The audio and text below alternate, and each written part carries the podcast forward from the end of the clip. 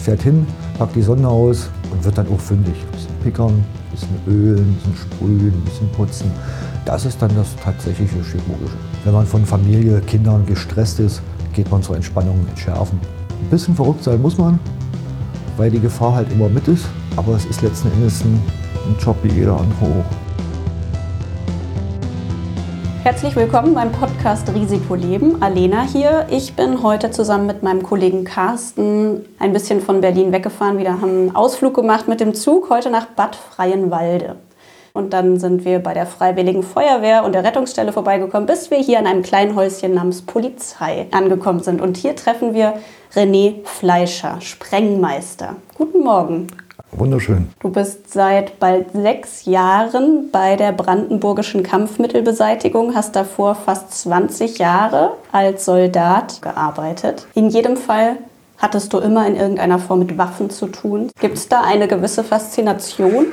Ich bin so ein bisschen ähm, fasziniert von den Mechaniken. Und ähm, im Zuge der Armeezeit ist man halt mit verschiedenen modernen Waffen auch in Berührung gekommen. Jetzt machen wir am Schwerpunkt äh, die Hinterlassenschaften des Ersten und Zweiten Weltkrieges, also quasi die Vorgänger. Man haben, wir haben quasi die Großväter der heutigen Waffensysteme. Ja, und das ist halt so dieser Reiz. Du bist Sprengmeister? Ich muss bei Sprengmeister immer so ein bisschen lächeln. Sprengmeister sind eigentlich für mich genau die Leute, die so Industrieschornsteine oder große Gebäude millimetergenau zu Fall bringen. Unsere Titulierung heißt eigentlich fachtechnische Aufsichtsperson in der Kampfmittelbeseitigung mit der Befähigung zum Sprengen und Entschärfen. Aber wenn das ein Reporter in seinen Text schreiben will, ist ja die Seite schon voll.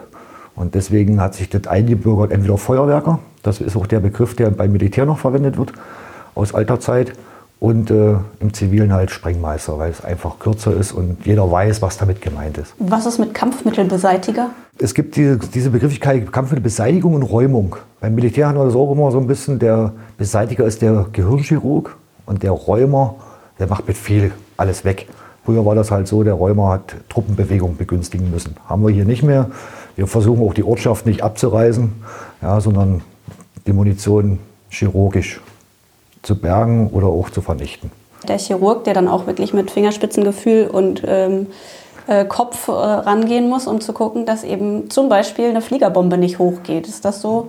Das kann man so vergleichen, korrekt? ja.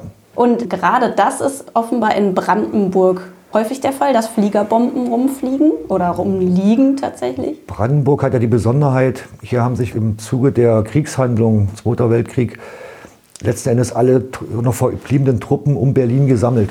Wir hatten auch äh, Industrieanlagen, also sprich Munitionsanstalten. Hier wurden äh, Gerät hergestellt, von einer normalen Waffe über Zünder, Bomben etc. pp. Und das ist der Grund, warum Brandenburg auch schwer bombardiert wurde, teilweise von den Amerikanern und, und äh, den Briten. Wie viele Bomben wir hier noch haben, das kann keiner sagen. Wenn wir das wüssten, könnten wir sie gezielt beseitigen, aber das weiß keiner. Was sind denn genau deine Aufgaben? Ich sage es jetzt trotzdem als Sprengmeister. Wir haben einmal den Punkt, dass wir sogenannte Vorgangsbearbeitung machen. Sprich, wenn äh, irgendjemand etwas bauen möchte auf seinem Grundstück, was in dieser Verdachtsfläche liegt, wo wir Munition vermuten, er muss einen Antrag stellen.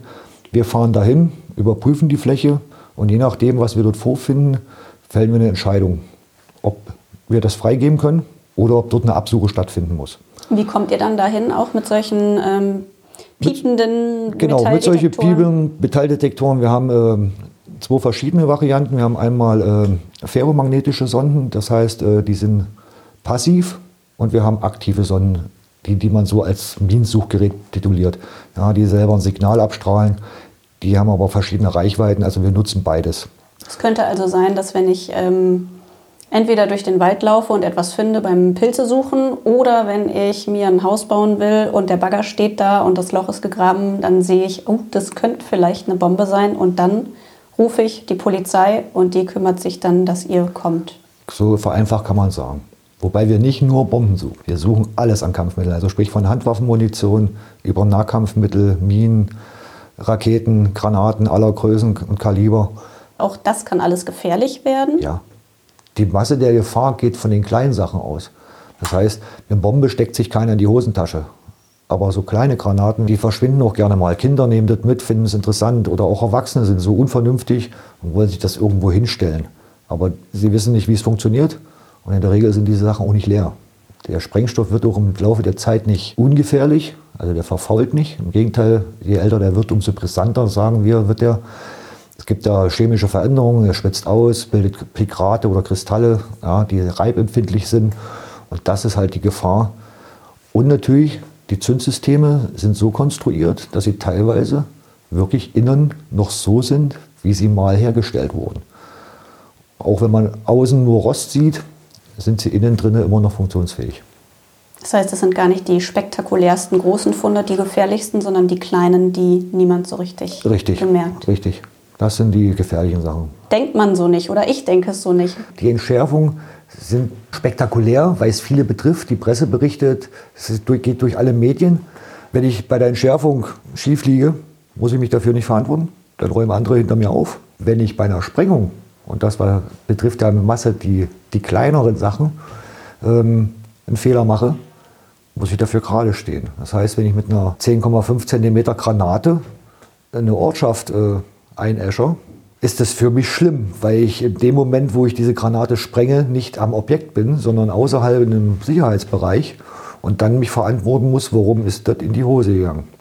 Wenn ich bei einer Entschärfung vorne stehe und entschärfen tun wir im Schwerpunkt nur Bomben, dann belastet es mich nicht. Hört sich makaber an, ist aber so. Und das Chirurgische bei unserer Arbeit ist auch nicht das Sprengen von Granaten im Wald oder so oder von einem Truppenübungsplatz, wo man viel freie Fläche hat, sondern in Ortschaften. Ja, da hat einer links und rechts sein Eigenheim hingestellt und der will auch nicht, dass das gleich wieder abgerissen wird. Und da muss ich halt äh, wirklich mir Gedanken machen, wie kann ich diese Druckwelle, den Splitterflug, dieser Granate so eindämmen, dass im besten Fall alle bloß so ein kleines Blob hören. Und dann sind immer alle enttäuscht, wenn sie nichts hören. Das ist immer das Problem bei unserer Arbeit. Bombenentschärfung wird durch die Presse hochgehoben, 8000 Mann mussten raus, alles gut, der Sprengmeister wird gefeiert, Rosenblumen etc. Aber unser Hauptgeschäft findet im Verborgenen statt. Wenn so alles gut ist, erfährt es keiner. Wie kann ich mir das vorstellen? Da finde ich dann eine Handgranate entweder, weil die noch auf dem Dachboden irgendwie sogar rumliegt, weil es ein altes Haus ist, oder sie ist irgendwo im Blumenbeet. Und dann berechnest du, wie man die dann sprengt. Richtig. Dass das sie am, am besten nur noch plopp macht und niemand hat es mitbekommen. Genau. Das ist halt der Punkt. Das sind jetzt zwei Sachen angesprochen. Einmal draußen und einmal drinnen. Draußen relativ unkritisch. Da muss ich mir bloß Gedanken machen, wie weit ist sie von irgendetwas, was ich nicht zerstören will. Manche haben auch noch einen Pool. Ne? Wenn ich den kaputt mache, ist im Sommer alles vorbei.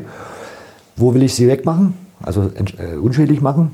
Wie tief muss das Loch sein und so weiter. Das ist relativ unproblematisch. Und äh, es will natürlich keiner, dass ich ihm sein Dachgebälk von seinem Häuschen entferne. Da laufen wir dann die Gefahr, dass wir dieses Risiko eingehen müssen. Und das findet dann auch erst statt, wenn der Sperrkreis steht dass wir das Objekt eventuell verlagern müssen. Und äh, wenn du dann von dem Dachboden diese Handgranate rausholst oder die Granate, wie auch immer, dann äh, ist es aber auch nicht möglich, die einfach wegzutragen, sondern du musst sie schon irgendwo hinbringen, wo sie dann sprengen kannst. Ich denke immer, wenn man die jetzt so wegnehmen kann, dann kann man sie auch irgendwo hinlegen. In der Regel gebe ich recht. Es gibt solche Situationen, da ist alles noch dran. Sie ist aufgrund der Witterungseinflüsse im Dachboden noch relativ gut geschützt gewesen. Es gibt aber auch Situationen, da hat irgendeiner diese Granate schon mal versucht zu werfen und die ist dann einfach entsichert da liegen geblieben und ist nicht zur Wirkung gekommen. Wenn man sowas hat, wo, wo es quasi jeden Moment Klick machen kann, das ist so diese, dieser Moment, den auch wir mit Spannung haben. Und wenn wir sie aus dem Haus raustragen, sollte man nicht stolpern dann sind die Leute natürlich, und das ärgert mich dann, wenn die Leute dann natürlich davon nicht begeistert sind, dass es mörderisch geknallt hat, weil es ja bloß eine Handgranate war. Und warum dieser ganze Aufwand? Wir haben einmal sein Häuschen vor dem Abriss gerettet und wir haben unser Leben wirklich riskiert, um den Sachschaden zu minimieren. Ja. Wir sind zwar da, dass wir unser Leben riskieren, um äh, die Schäden zu minimieren, aber in der Regel sind uns Gebäude oder ähnliches eigentlich bei unserer Arbeit egal. Wenn bei einer Bombenentschärfung oder einer Bombensprengung, weil sich es nicht vermeiden lässt, ein Haus dabei kaputt geht, dann ist das so. Ja, dafür gibt es Versicherungen, das kann man wieder aufbauen. Menschenleben kriege ich nicht wieder zurück. Ja, oder einen abgerissenen Arm wird immer schwer mit annehmen, dass es danach wieder genauso aussieht. Das ist halt, was die Leute nicht sehen. Machst du etwas besonders gern, wo du sagst, ah, endlich mal wieder so was richtig Kniffliges oder was machst du besonders gern? Es ist immer ein bisschen wie Ostern bei uns. Wenn wir angerufen werden oder zu einer Erkundung fahren, wir wissen nicht, was uns erwartet. Und das Spannendste ist eigentlich wirklich dieses vorherliche Suchen. Ne? Dieses so ein bisschen kindlich. Man fährt hin, packt die Sonne aus, man läuft da seine Fläche ab und wird dann auch fündig und nicht nur alten Müll. Ja, man findet dann auch wirklich tatsächlich das, wofür wir da sind, Kampfmittel. Arbeitet ihr immer zusammen oder muss man dann auch in bestimmten Momenten alleine sein? Wir sind Minimum zu zweit, einfach um dieses äh, Vier-Augen-Prinzip auch zu haben. Weil vier Augen sehen immer mehr, als wenn man nur mit zwei unterwegs ist. Und ähm, auch um die Routine ein bisschen rauszunehmen. Ne? Weil Routine ist das, was am Ende tötet. Und wenn dann äh, kompliziertere Geschichten sind, Bombenentschärfung, sind immer mehrere Leute mit involviert. Ja, man, man, man, braucht Technik. Teilweise liegen die Dinger ja nicht äh, mitten an der Straße, wo man schön hinkommt, sondern man muss da irgendwo in den Wald rein. Das ist auch nicht alles zugänglich. Ich kann auch nicht vorher den halben Wald abroden, nur damit ich mich frei bewegen kann. Da muss Equipment hingeschafft werden, etc. pp. Und dann gibt es natürlich den Punkt, wo man die Gefahr minimiert. Das heißt, bei einer Entschärfung einer Bombe sind im besten Fall maximal zwei da. Der eine, der die Entschärfung durchführt und der andere, der quasi einen Hammer, eine Zange, mal einen Meißel, was man halt so braucht, eine Bürste, Dinge anreicht. Ja, damit man das nicht alles selber immer rein und raus aus der Grube, sondern es gibt einen Anreicher, einen, der damit arbeitet, der das Gerät auch wieder abnimmt. Ja. Aber was wir vermeiden, ist, dass irgendwie viele Leute um ein Objekt stehen. Das ist absolutes Tabu. In der Vorbereitungsphase sind viele Leute involviert. Und wenn es dann soweit ist, dass es zu der eigentlichen Entschärfung kommt, ist immer der Minimalansatz. Und das ist dann die tatsächliche chirurgische Operation? Und das ist dann das tatsächliche chirurgische. Ja. Vorsichtig, ein bisschen pickern, ein bisschen ölen, ein bisschen sprühen, ein bisschen putzen. Ja, und irgendwann ist der Punkt, wo man wissen muss, jetzt kann ich oder es ist noch zu früh, ich muss noch ein bisschen warten. Das ist dann aber auch viel Erfahrung. Das ist immer auch an dem Punkt, wir lernen in unserem Beruf von unseren Vorgängern.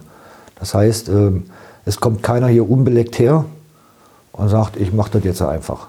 Weil es gibt so viele Feinheiten, Unterschiede, ähm, Dinge, die konstruktiv mal von irgendeinem zu einem Zeitpunkt, als das verwendet wurde, geändert wurden. Ja, da hat mal einer irgendwo noch einen extra Ring ran gemacht, noch irgendein irgendwas Extras an dem Ding gemacht, was industriell so vielleicht nicht vorgesehen war oder hat so manipuliert, dass man sagt, boah, das habe ich ja so vorher noch nie gesehen. Und da braucht man die Erfahrung der Vorgängerkollegen. Da hält auch keiner mit seinem Wissen hinterm Berg, weil das wäre das Tödliche. Ja, so nach dem Motto, ich weiß es, aber ich sage es keinem. Das gibt es bei uns nicht. Wenn irgendwann einer nicht weiter weiß, hat er auch immer die Möglichkeit, einen älteren Kollegen zu befragen. Und der wird ihm auch immer mit seinem Wissen unterstützen. Ja, das ist, funktioniert bei uns auch gar nicht anders. Kann das passieren, dass du mitten in deinem äh, chirurgischen Eingriff bist und merkst, hier kommst du nicht mehr weiter und musst äh, eine Pause machen und nachfragen? In der Regel kommen diese Punkte vorher auf, ja, indem man das Objekt betrachtet, äh, die Größen abnimmt und so weiter und auch äh, schaut, wie, wie sieht es hinten aus. Das heißt, man klärt die eventuell Fragen, die sein könnten, schon im Vorfeld. Der Prozess des Ausbauens ist letzten Endes immer derselbe. Ja, das Gewinde ist immer in dieselbe Richtung gedreht. Da überrascht einen nichts mehr. Aber die Sicherungselemente, die eventuell als Ausbausperre fungieren oder, oder das sind so Sachen, wo man im Vorfeld nachfragen muss. Wenn man mitten dabei ist, äh, ist nicht so, dass man dann das Telefon rausholt und dann nochmal nachfragt. Beim Gehirnchirurg, der sollte vorher wissen, wie er den Kopf aufschneidet und nicht erst, wenn er den Kopf aufgeschnitten hat, sagen, wo will ich eigentlich hin. Also das müssen wir im Vorfeld genau festlegen. Ja, und dann äh, ist der Rest eigentlich Verständnis für Technik und Können. Wie ist das Gefühl, wenn so eine Bombe dann entschärft ist? Ja, viele denken immer, wir haben da so ein Hochgefühl und. Äh, Stimmt nicht. Hm, sie ist dann entschärft. Man ist vielleicht kurz an dem Punkt, wo man sagt, jawohl. Aber es geht ja dann, die Arbeiten gehen ja weiter. Ich muss den Abtransport regeln, ich muss das Ordnungsamt informieren. Also das heißt, man hat nicht diesen Punkt, wo man sagt, so, Kopf abwischen, Zigarre an, die Arbeit läuft ja weiter. Das und da hat man auch, glaube ich, nicht so diesen Hochmoment, wo man sagt, äh, ja, das war jetzt ganz speziell. Kannst du es denn nachvollziehen, dass andere vielleicht fasziniert sind von deinem Beruf und sagen, wow, das könnte ich nicht? Oder sagst du, ach naja, ist einer wie alle anderen? Ich kann das schon nachvollziehen. Wenn man als Außenstehender schaut und sich überlegt, oh, die haben den ganzen Tag mit Munition zu tun und sprengen und knallen und ja, aber es ist letzten Endes ein, ein Job wie jeder andere auch. Ein bisschen verrückt sein muss man, weil die Gefahr halt immer mit ist im Boot. Aber ansonsten, ich kann auch als Taxifahrer das Leben verlieren und wahrscheinlich auch schneller als wir. Weil der Taxifahrer oder andere haben den Einfluss fremder, bewegender Objekte. Wenn wir irgendwo hinkommen, sorgen wir für die Sicherheit, dass wir von außen nicht gestört werden. Ja, also wenn wir eine Bombe entschärfen, kommt keiner da angelaufen und wackelt da nochmal dran rum oder stellt sich daneben hin und schaut. Wenn wir arbeiten, ist unser Sperrkreis quasi leer. Da kann vielleicht mal sich noch ein Eichhörnchen verirren, aber ansonsten da, sind wir für uns und arbeiten konzentriert und sauber kontinuierlich. Und das ist halt der, der Unterschied, dass die Leute von außen nicht sehen, was machen wir drin. Und deswegen auch so ein bisschen geheimnisvoll, aber letzten Endes ist es für uns eigentlich ungefährlicher, als wenn ich am normalen öffentlichen Straßenverkehr teilnehme. Weil da habe ich so viele Faktoren, die ich nicht beeinflussen kann. Hast du Familie, die, dich, ähm, die sich um dich sorgen kann? Ja, die nehmen das als ganz normalen Job. Ne? Das ist, äh, meine Frau will das gar nicht hören. Wenn ich da jetzt von Zündern und Bomben und Granaten erzählen würde, das, würde sie, das langweilt sie einfach. Ja. Und äh, wenn man was Besonderes ist, spricht man darüber, aber es ist ja nicht so, dass sie angstvoll jeden Tag lauert, ob ich wieder nach Hause komme. Ja. Auch meine Eltern ist es. Man nimmt es hin, gehört dazu. Und ähm, da denke ich, gehört auch ein bisschen der Punkt dazu, der weiß schon, was er tut. Hast du schon mal Unfälle erlebt während der Arbeit? Bei uns im KMBD selber habe ich noch keinen erlebt. Bei der Bundeswehr habe ich den einen oder anderen Unfall gesehen, aber der glücklicherweise nicht tödlich geendet ist. Und äh, wir wollen mal auf Holz klopfen, dass das auch lange so bleibt. Die Masse passiert, wenn es routiniert wird und man den Respekt verliert. Und das ist das Tödliche an unserem Geschäft. Was würdest du anderen raten, Berufsanfängern zum Beispiel oder Praktikanten, wie du einer warst, so als ganz wichtigste Regel, die man beachten sollte, wenn man diese Arbeit tut, die ihr hier tut? Die wichtigste Regel, den Respekt nicht zu verlieren. Das ist das Allerwichtigste. Das Weitere, wenn ich das machen möchte, wir sind ja kein äh, Beruf wie, wie jeder andere Innungsberuf, das ist kein Job, den ich mache, nur weil ich ein Haus oder ein Auto abbezahlen will. Ja, dafür ist, äh, ist, ist, unser Job nicht geeignet. Ja, wer, wer, sich einfach so einen ruhigen Job sucht, wo man sich hinsetzt, den ganzen Tag äh, am Rechner klimpert, das ist nicht unseres. Hier bei uns kommen viele Sachen dazu. Ich äh, habe die Wettereinflüsse, ich muss äh, durchs Gelände. Ich muss mich auch dreckig machen. Also wer sich die Finger nicht schmutzig machen will und Angst vor abgebrochenen Nägeln hat, der ist hier auch falsch. Ich muss äh, Technikverständnis haben, damit ich überhaupt die Abläufe, die in so einem Objekt passieren können, verstehe. Ich muss äh, so eine gewisse Affinität auch selber entwickeln zu diesem Ganzen, weil wir eine sogenannte Fotomann-Ausbildung betreiben. Ich heißt, ich lerne von meinem Vorgänger das, was ich mir selber durch Bücher wälzen aneigne alles, was schon mal irgendjemand rausgefunden hat, muss ich versuchen, für mich aufzusaugen und auch umzusetzen. Hier ist der Aufstieg, genau wie in anderen Berufszweigen auch, von klein nach groß. Was würdest du gerne noch ausprobieren oder welche Technik fasziniert dich oder was würdest du wirklich gerne auch mal machen? Was wäre so nochmal so eine Herausforderung, die du gerne der du dich gerne stellen würdest? Ich nehme alles so, wie es kommt. Wenn ich jetzt sage, eine Atombombe entschärfen, die liegen in der Regel nicht so rum. Ja. Und wenn, dann bin ich wahrscheinlich nicht der, der daran rumdoktern darf. da fällt mir jetzt so erstmal nichts ein. Wir haben, unser, unser Job deckt alles ab. Ja, von kleinen Granaten, großen Granaten, Bomben, Kampfstoffmunition. Und jede Munitionssorte, jede hat halt so ihre Eigenheiten und die muss man halt immer, je nachdem, nach Situationen bewerten und äh, dann kommt man eigentlich in der Regel zum Erfolg. Und ihr habt ja auch noch genug. Ich denke, wir werden noch die nächsten Jahrzehnte damit äh, zubringen.